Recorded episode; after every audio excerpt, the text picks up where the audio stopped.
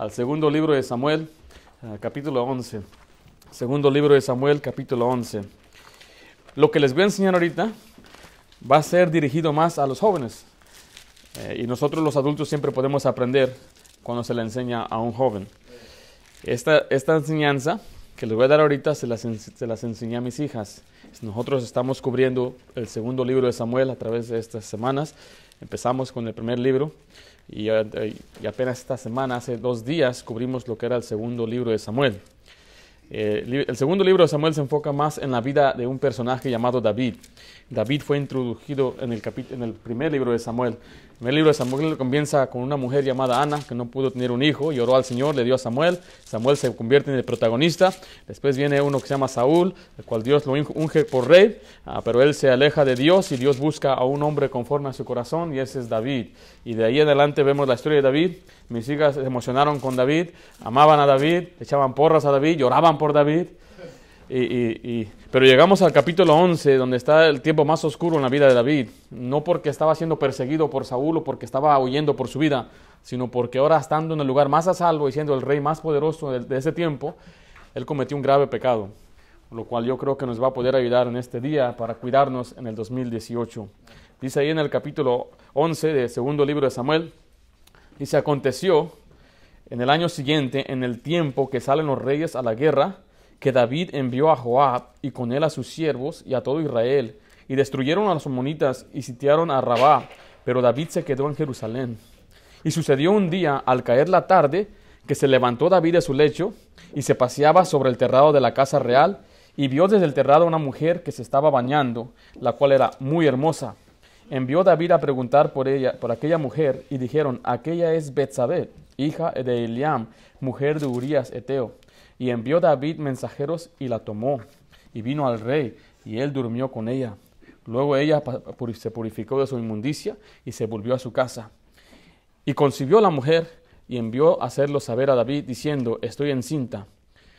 Entonces David envió a decir a Joab, envíame a Urias Eteo, y Joab envió a Urias Eteo a David. Y hasta ahí vamos a llegar eh, la lectura en este momento. Vamos a hacer una oración. Padre Santo, bendice esta lección. Te pido que tú nos des entendimiento, especialmente a los jovencitos, a los jóvenes, a los solteros, a que ellos puedan, Señor, entender y aprender de este gran hombre llamado David, que a pesar de ser un hombre piadoso y temeroso, tenemos que cuidarnos, tenemos que cuidar nuestro, eh, nuestro, nuestra mente, nuestro corazón y también cuidar el lugar donde estamos, Señor, para que podamos evitar una ruina. Pido, Dios, sobre todo, que tú fortalezcas a cada joven y les des gozo, Señor, que tú nos adviertes en tu palabra y nos das conocimiento para poder apartarnos del mal. En nombre de Jesús oramos. Amén. Dice la idea que el sabio ve el mal, el avisado ve el mal y se, y, se aparta. Aquí vemos a un hombre llamado David. Y, David, el gran rey David, eh, fue tremendo en toda su, vida, obediente al Señor. Dice que le agradó, le agradó a Dios en todo. Dice, salvo excepto con esta mujer llamada Betsabé. Un día llegó el profeta Natán a David. Y le dijo, David, te quiero contar una historia. Y empezó a contarle, dice, había un hombre que tenía una ovejita, solamente una, y se la querían tanto como que si fuera una hermana de la familia, y, era la única que tenían. Y, dice que pasaban tiempo con ella, comían la mesa de ellos, pero también en ese lugar, en, ese, eh, en, ese, en esa ciudad había un hombre muy rico que tenía muchas ovejas, incontables. Pero un día dice que llegó un visitante y el visitante llegó a su casa y, en vez de ir a tomar una de las ovejas de su prado, él fue y le quitó a, esta, a, este, a este hombre lo que aquel tenía. Y se la quitó y se la ofreció a su amigo y aquel se quedó, mi oveja, mi oveja, ¿por qué me robaste mi oveja? Tú tienes muchas ovejas y me quitas la única que yo tengo. Y David al escuchar esta historia se enojó y se enfureció contra aquel hombre que le robó la ovejita y dijo, aquel debe pagar cinco tantos. Fue cuando Natán le dice, tú eres ese hombre, David. Tú hiciste eso. ¿Cómo hizo David esto? Mira, David era el rey, tenía muchas mujeres, tenía un reino tremendo, pero él se fijó una mujer que no era de él. Y aquí vemos primeramente, al leer el versículo, un pecado de omisión. Mira, aconteció al año siguiente, en el tiempo que salen los reyes a la guerra, que David envió a Joab y con él sus siervos y a todo Israel, y destruyeron los amonitas y sitiaron a Rabá. pero David, ¿qué hizo él? Se quedó en Jerusalén. Durante este tiempo los reyes tenían que ir a la guerra. David tenía que estar en el campo de batalla, pero él se quedó. Muchos de los problemas que vienen a la vida de los jóvenes es que no están haciendo lo que deben estar haciendo. No están en el lugar donde deben estar. Los domingos tienen que estar en la iglesia. Los sábados tienen que estar ganando almas. Los jueves tienen que estar en la iglesia. Pero cuando no estás en donde Dios quiere que estás, vas a estar en el lugar donde no debes estar.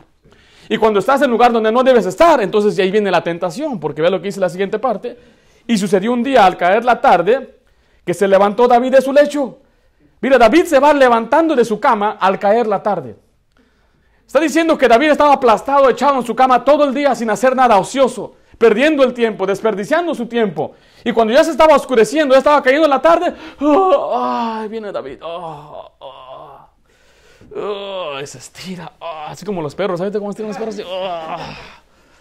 Y se va levantando aquel David toda en la, tarde mientras sus soldados están en guerra. Y él empieza a pasearse, dice la Biblia, por el terrado. Nosotros ahorita en nuestras casas no tenemos un terrado, no, sé, no podemos andar sobre el techo, pero las casas de ellos estaban diseñadas, el techo era un lugar para, eh, para, disfrutar o pasar compañerismo o comer. Y andaba David paseándose por el terrado. Y cuando él estaba allá arriba, algo captiva su ojo. Dice la Biblia ahí en el versículo 2, y vio desde el terrado a una mujer que se estaba bañando, la cual era muy hermosa. Ahí le dice claramente que el que sabe hacer el bien y no lo hace le es pecado. David sabía que él debía estar en guerra. Y como no estuvo en guerra, entonces él estaba en pecado. Él sabía que tenía que ser líder de su pueblo, tenía que ser líder de sus siervos. Pero como no estaba ahí es pecado. Y joven, el que hace lo que no hace, lo que debe hacer es pecado. Si tú sabes lo que es bueno, sabes que leer la Biblia es bueno no lo haces, eso es pecado. Si sabes que ser fiel a la iglesia es bueno y no lo haces, es pecado. Si sabes que obedecer a tus padres es bueno y no lo haces, eso es pecado. Pero encima de eso, no solamente David no estuvo en el lugar, sino que ahora está siendo enfrentado con la tentación. Y él estaba mirando a una mujer bañándose. Y dice, ¿por qué hablas de estas cosas? Porque la Biblia habla de estas cosas. La Biblia habla de inmoralidad, del pecado, de fornicación, porque lo debe aprender de la Biblia y no que lo aprende de sus camaradas allá en la escuela. Porque a algunos que no les gusta que hablemos de estas cosas, que porque hay niños y se van a pervertir, si, tiene televisión en casa ya están pervertidos. Si van a la escuela pública ya les han enseñado cosas. A los cinco años los niños ya saben muchas cosas. Por eso es mejor que lo aprendan de la Biblia. Que escuchen que la Biblia enseña esto. Y estaba una mujer bañándose que no tenía ropa. Eso es pecado. Mira a una mujer que no, que no tiene ropa es pecado, ya sea por revista, ya sea por pantalla. A Dios no le agrada que tú codicies en tu corazón a una mujer que no es tuya. Y aquel hombre miró a la mujer y en vez de voltear, en vez de decir, no voy a mirar, en vez de decir, voy a seguir mi camino y estoy haciendo mal, me voy a arrepentir, no dice que él siguió mirando. Y es más, el versículo 3 dice, envió David a preguntar por aquella mujer. ¿Quién es ella? ¿Cómo se llama esa mujer? ¿A quién le mandó a preguntar? No le dio vergüenza. Ahí estaba su siervo. Oye, siervo, mira, esa mujer está bañando. Y aquel, ese es el día del rey, ¿no? El rey tiene que estar en guerra. Mira, mira se levantó a las 7 de la noche. Aquí anda ahí. Y todavía del sinvergüenza va y manda que pregunten cómo se llama esa mujer. Hay muchachos que dicen, what's that boy's name? He's cute. Ah, he's cute.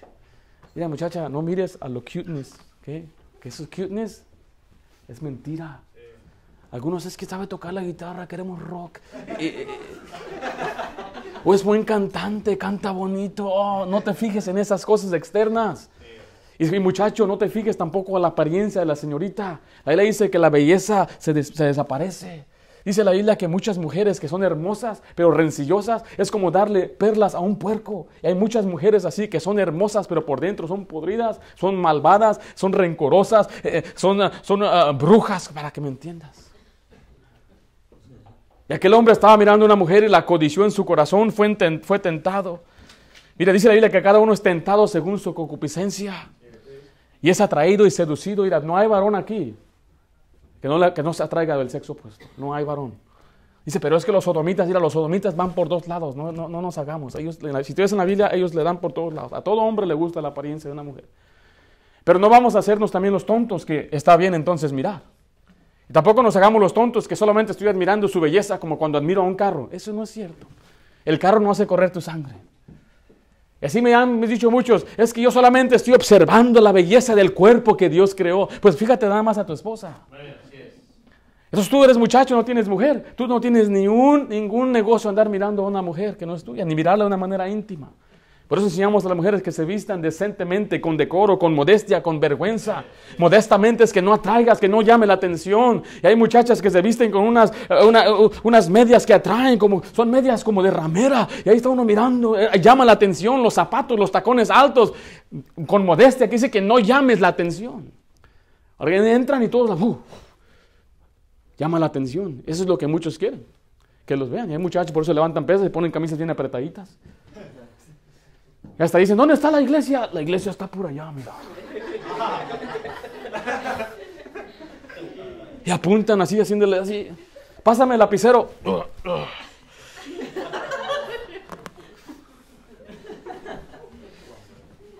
Personalmente me gusta el ejercicio y, puedes ver aquí varones que tienen brazos grandes, pero no se nota porque usan ropa a su medida. Estaba yo en un campamento de jóvenes y ahí estaban los jóvenes con sus camisetas bien apretaditas y se miraban medio musculosos. Pero es porque la camisa está chiquita. Y luego me agarra el brazo, wow. Y dice, ¿tienes el brazo grande? No me estoy, no me, no me se no, no, no, no se nota esas que uso ropa a mi talla, uso ropa de mi medida. Ahora están muchachos ahí con sus camisas de, un niño de 5 años. Y ahí estaba David observando a aquella mujer, le llamó la atención y sabes qué, la codició la deseó, dice, pero yo os digo que cualquiera que mira a una mujer para codiciarla, ya adulteró con ella en su corazón. Si es pecado cuando una persona se mete y comete el pecado de adulterio, pero cuando una persona mira y la codicia, la desea, ya cometió el pecado de adulterio en su corazón.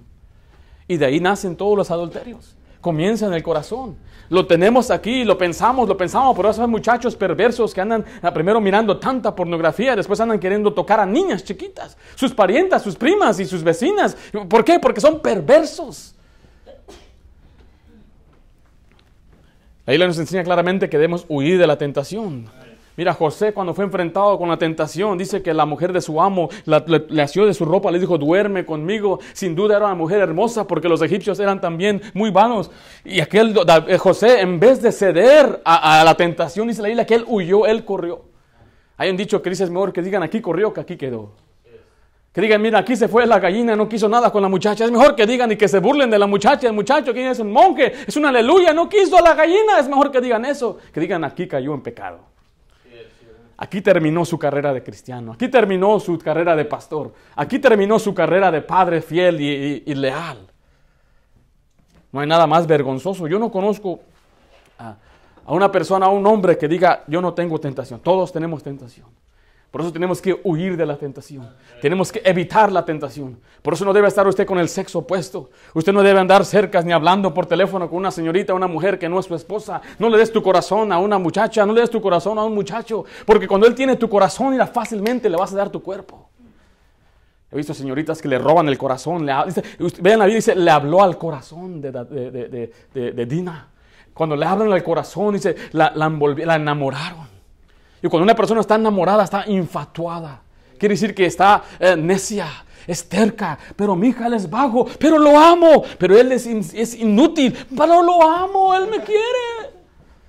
Pero no sirve para nada, es un baquetón para levantarlo y echarlo a la basura. Pero es que él me lo amo, así como es, yo lo mantengo si quiere.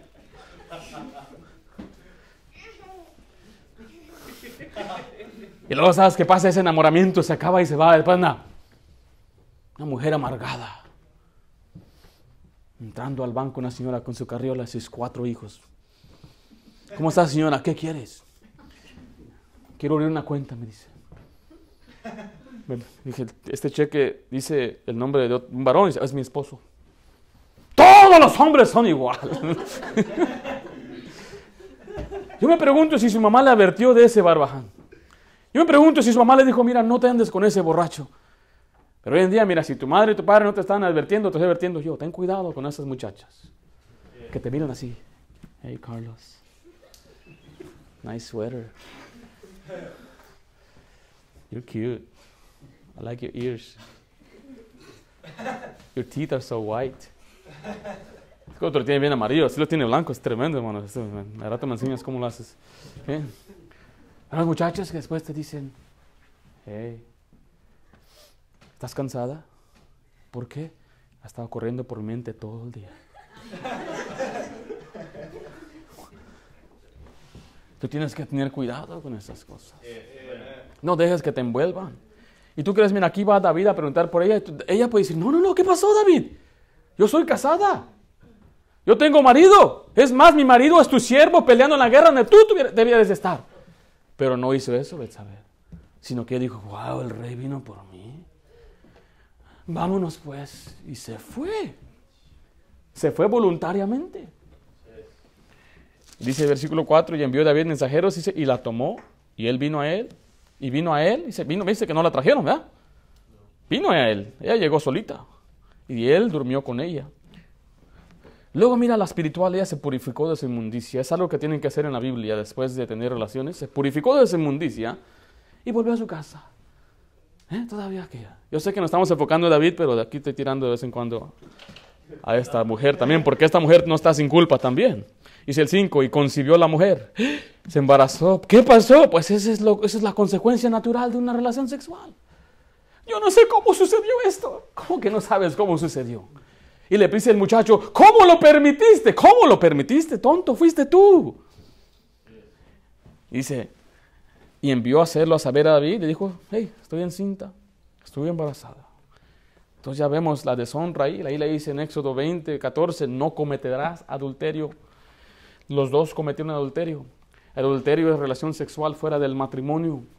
En Levítico 20 dice, si un hombre cometiera adulterio con la mujer de su prójimo, era adúltero y la adúltera indefectiblemente serán muertos. David merecía morir por lo que había hecho. Y le enseñé a mis hijas esto, ellas querían a David, admiraban a David, y dije, ahora David merece morir. Y una de mis hijas dijo, no, ¿cómo puede ser? Yo me pregunto, ¿cómo puede ser?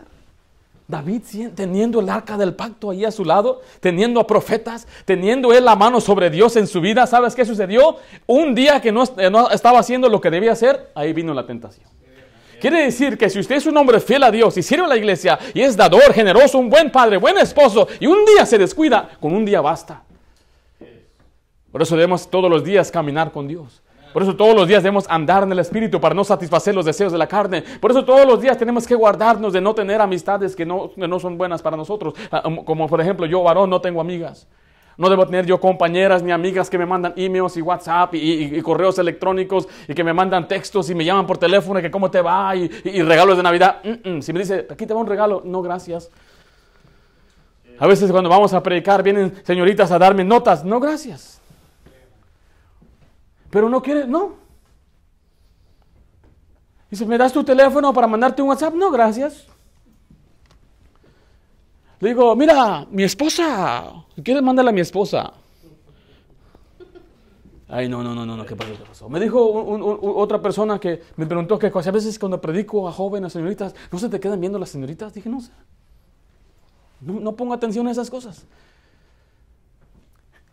Luego me dijo otro, ahora que estás soltero, Nadie te busca, pero cuando te cases, todas las mujeres van atrás detrás de ti. Han pasado ocho años y ni una, se me ha aventado. Pero aquel se la avientan todas de un él. tal vez se la avientan porque él se les queda viendo a las mujeres casadas o a las otras mujeres. Ya estoy casado. Me está mirando porque yo lo estoy mirando, eh, pues que no. Pero son imaginaciones y maquinaciones de la gente. Y dice, algunos muchachos, es que las girls me siguen en la escuela. I don't know what to do, man. Si dice uno, andan tras de mí, y no, me molesta. Y luego con una sonrisa, me molesta. Dicen, es que tengo pegue. Si Dios te bendijo con una cara fea, dale gracias a Dios. Pero dice, es que la cruz que cargo es esta cara. No te hagas. No estás tan bonito. No te creas la mentira de tu mamá. Dice bueno, yo estoy bonito porque mi mamá me dijo que yo soy bonito. Así dijo un, niño, me acuerdo. Ay, dije. Y estaba feo, hermanos. Me acuerdo también de una muchacha, mira, su tío se burlaba de ella que estaba fea. Su tío, no, tío, mira, mira, mira. ¿Ves, tío? Le se agarraba la cara y se la mira, ¿ves? Este es mi lado bonito, tío. Algunos piensan que tienen el lado bonito, ¿eh? Algunos piensan, cuando sacan fotos, no, espérate, no puede este lado. Siempre tiene que estar de este lado. En todas las fotos está de este lado. Y aún cuando está así, le tiene que estar así.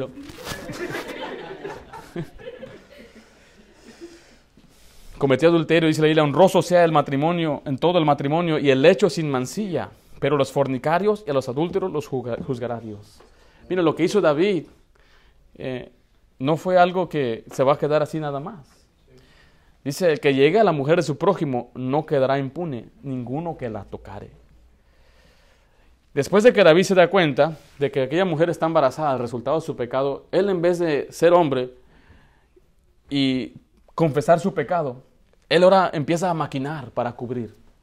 Y eso es lo que muchos hacen cuando, cuando ya saben que hicieron algo malo, para que nadie se dé cuenta, entonces empiezan a cubrir, echando mentiras, eh, eh, haciendo cosas que no deben ser, borrando historiales su teléfono y empiezan a querer cubrir. Y eso no es algo nuevo bajo, bajo el sol.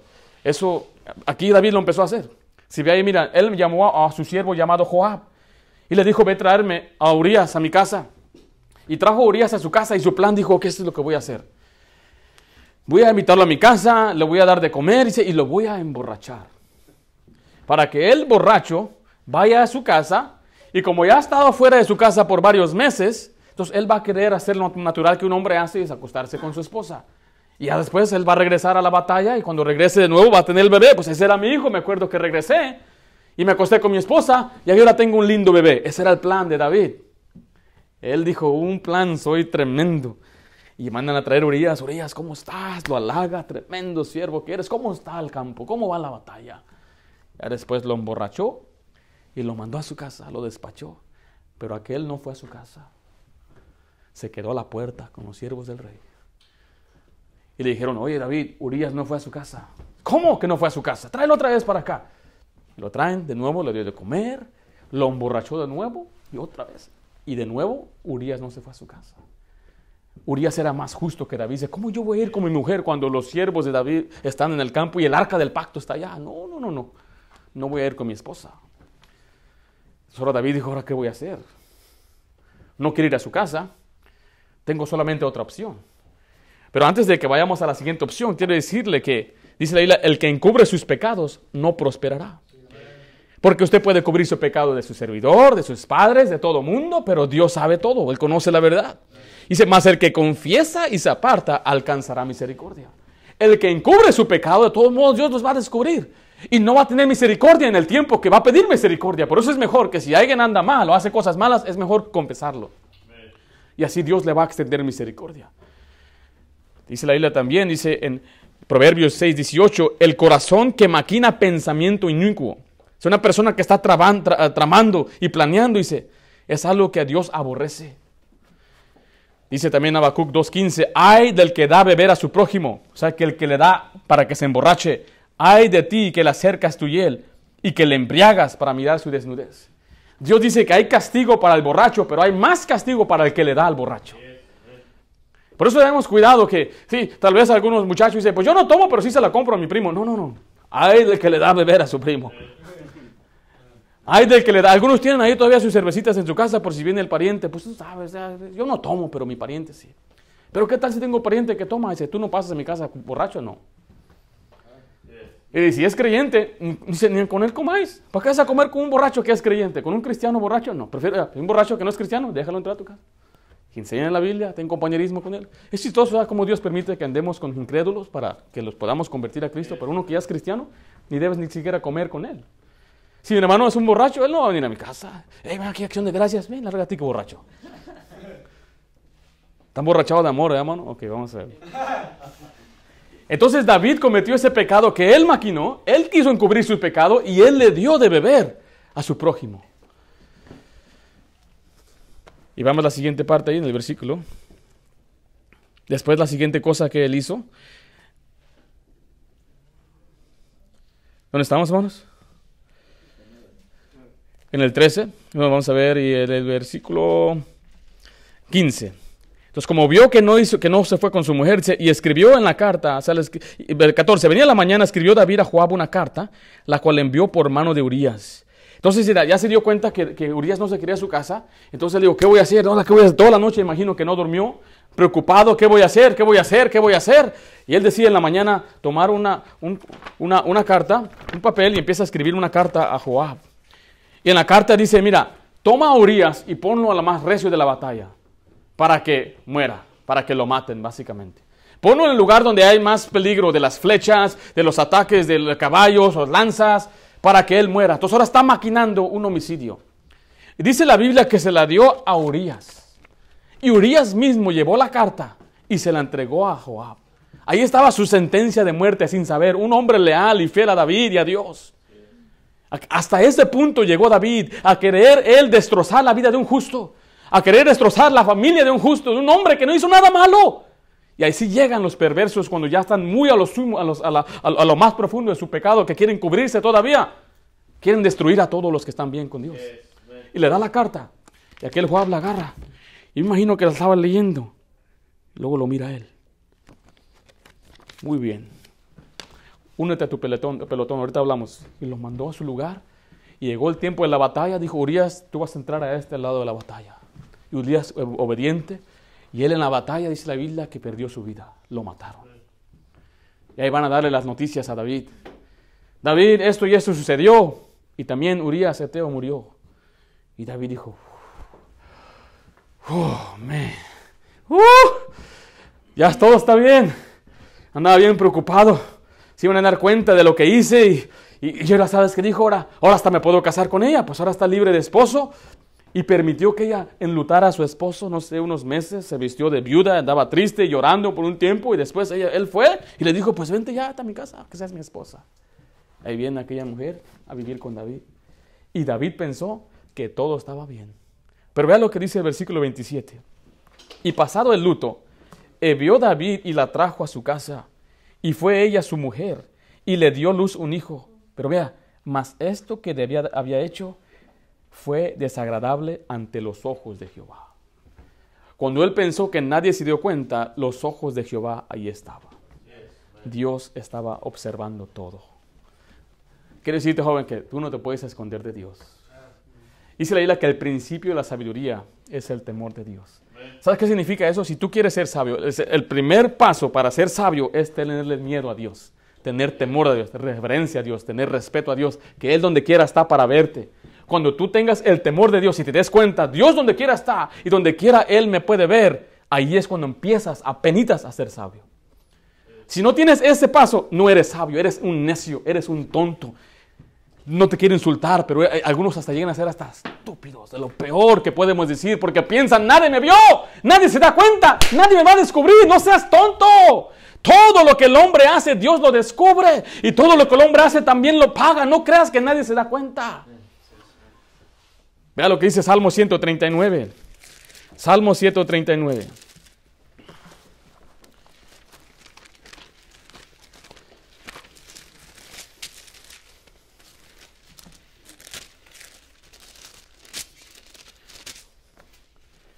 Dice el versículo 7, ¿a dónde me iré de tu espíritu? ¿Y a dónde huiré de tu presencia? Está haciendo una pregunta. ¿Hay un lugar donde yo pueda irme, donde Dios no me pueda ver? Donde Dios no pueda saber lo que yo estoy haciendo. Dice el 8, si subiera a los cielos, ahí estás tú. Si en el Seol hiciera mi estrado, he aquí, ahí tú estás. Si yo voy hasta lo más profundo del espacio entre las estrellas y me voy hasta los planetas más lejanos, ahí está el Señor. Y si voy hasta lo más profundo, hasta llegar al mero infierno, ahí está el Señor. Así que no hay lugar que puedes esconderte de Dios. No hay lugar que tú puedas ocultar esas conversaciones que tienes con ese muchacho. O ocultar ese teléfono que te prestó el muchacho o te regaló el muchacho. Porque hoy en día eso es una moda.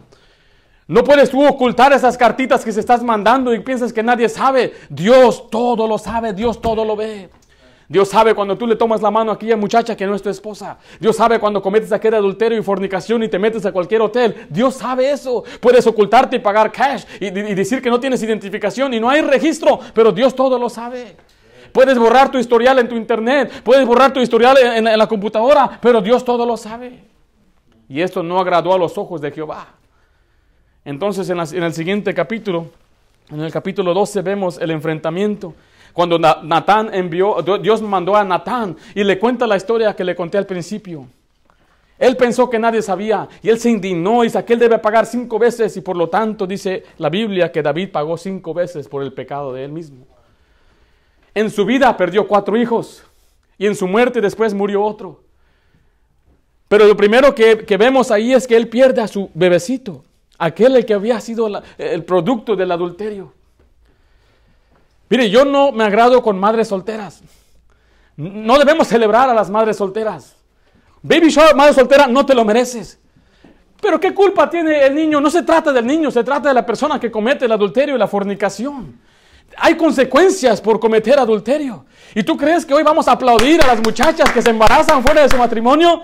¡Qué bravo van a hacer ese tremendo! Oh, es posible que Dios lo use, pero yo dudo. Porque si es una perversa que tuvo un bebé, su hijo va a ser perverso también. Por eso, jovencita, tú puedes mirar la televisión y puedes ver a las muchachas, single mothers on TV. Oh, eh, eh, Rachel es single mother. Oh, y, Modern Family, single mother. Y donde quiera hay single mothers. I am a single mother. Y les gusta con orgullo. ¿Has escuchado eso? El orgullo que tienen, I'm single mom. Y aquel barbaján, ok. You want to be single mom, ok. el papá del niño, irresponsable que no quiere ir y tomar las riendas para cuidar a su hijo. ¿Y sabes qué, muchacho? Uh, uh, child support. ¿Sabes qué es child support? Tienes que darle dinero a una señora, bueno, a la con la que tuviste a tu bebé, para que ella agarre el dinero y se lo disfrute con un nuevo novio. That's what it is. Y si no lo pagas, todos la deuda se está acumulando porque el gobierno está pagando. Hay unos pobres que le quitan más de la mitad de sus entradas en sus trabajos a child support. Esos van al trabajo como que es un purgatorio a sufrir nada más porque no están disfrutando lo que están ganando. Mira, a mí me pesa pagar los taxes del 7.5% al gobierno y dije, rateros, ahora imagínate el 50% de tus entradas. No vale la pena. No vale la pena hacer estas cosas. Y encima de eso, uno de los graves pecados es que murió el bebé de David. Dice el 16, entonces David rogó a Dios por el niño.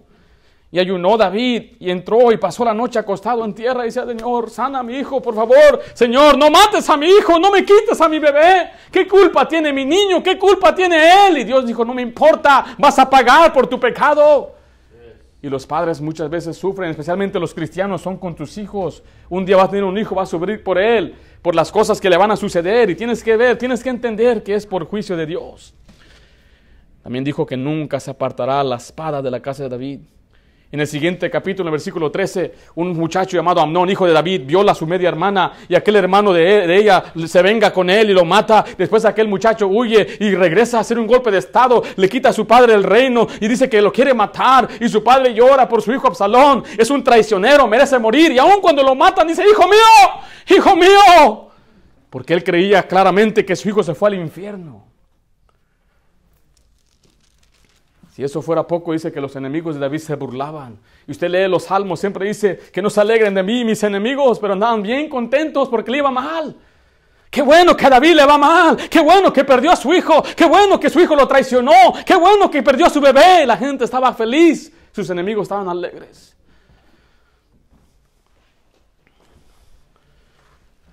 Quiero decir, muchacho, muchacha, que el pecado solamente es placentero por un momento. Mira, ¿te puedes imaginar todo lo que pasó en la vida de David por cuántos minutos de placer? ¿Sí te observaste eso? Él pasó una vida debiendo a sus hijos matarse entre ellos mismos, los enemigos de Dios atacándolo a él, burlándose de él, perdiendo a sus hijos, por un momento de gozo. Un momentito. Vea lo que dice Job, capítulo 20.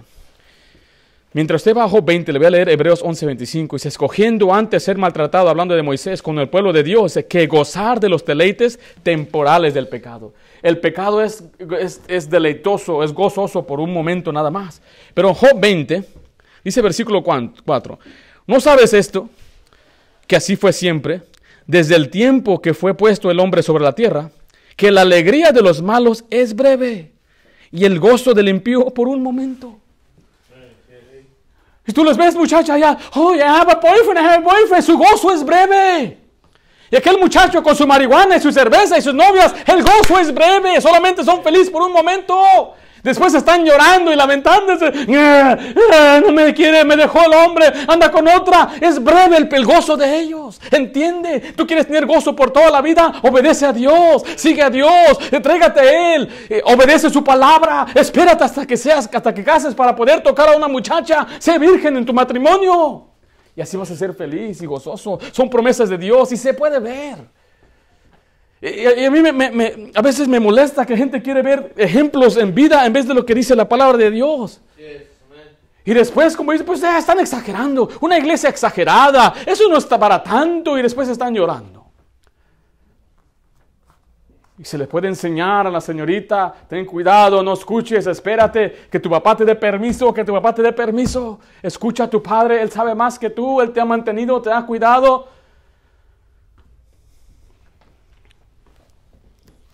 Y después andas ahí. Papá, ¿puedo regresar a casa? ¿Por qué? Es que anda con otra mujer. Mm. Mm. ¿No hiciste caso? ¿No obedeciste cuando se te dijo? El muchacho, ¿qué pasó? Tengo una enfermedad. ¿Sabe cuánta gente tiene enfermedad? ¿Dice veneria o venaria? Veneria. 110 millones de personas en Estados Unidos tienen una enfermedad veneria. Uno de cada tres.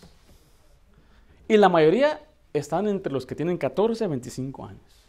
Cada año hay 22 nuevos casos o 22 nuevas personas que van al doctor, estoy enfermo, algo tengo, y le hacen un chequeo. Tienes una enfermedad venérea. ¿Puedes entender? Por eso se predica estas cosas.